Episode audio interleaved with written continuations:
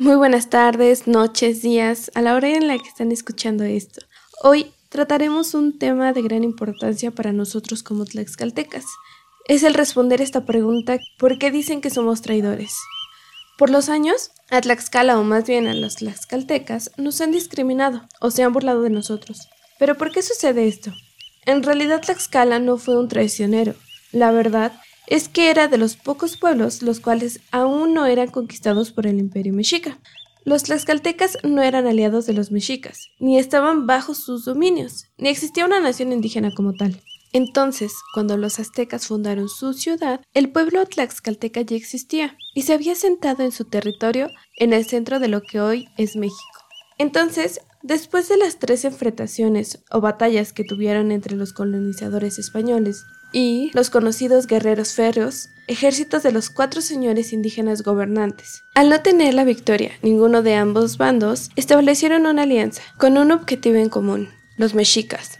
Y es que este pueblo estuvo 60 años padeciendo un bloqueo económico impuesto por los mexicas, siendo una buena razón que explica el por qué pelear contra ellos. Y en realidad no fueron los únicos. Esos guerreros tlaxcaltecas y otros pueblos rebelados contra los mexicas fueron fundamentales para la conquista. Este pacto fue clave para la caída del poderoso imperio mexica, tanto que los indígenas tlaxcaltecas tuvieron un trato especial de la corona española durante la colonia. Pero no hay una traición o algo por el estilo. Esto generó un ambiente de resentimiento del resto de México hacia el pequeño pueblo debido a que los tlaxcaltecas nunca fueron sometidos por el gran imperio. Su territorio era una suerte de enclave rodeado de pueblos súbditos de los mexicas. Y en realidad los españoles de hoy en día se les tiene una buena estima a los tlaxcaltecas. Y es que los jefes de este pueblo y sus descendientes fueron nombrados primos por el rey Carlos I. Un estatus que, si bien no llegaba al de los españoles o criollos, sí estaban en un peldaño superior que el resto. La corona española también le dio el título a Tlaxcala de muy noble y muy leal.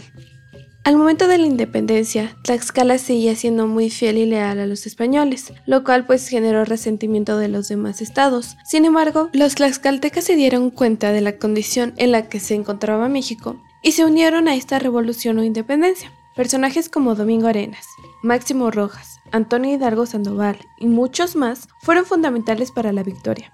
Entonces, ¿ustedes de verdad creen que somos traidores o que éramos honrados, leales y valerosos? Bueno, se nos ha acabado el tiempo, pero en la siguiente ocasión hablaremos de estos personajes tan importantes dentro de nuestra independencia.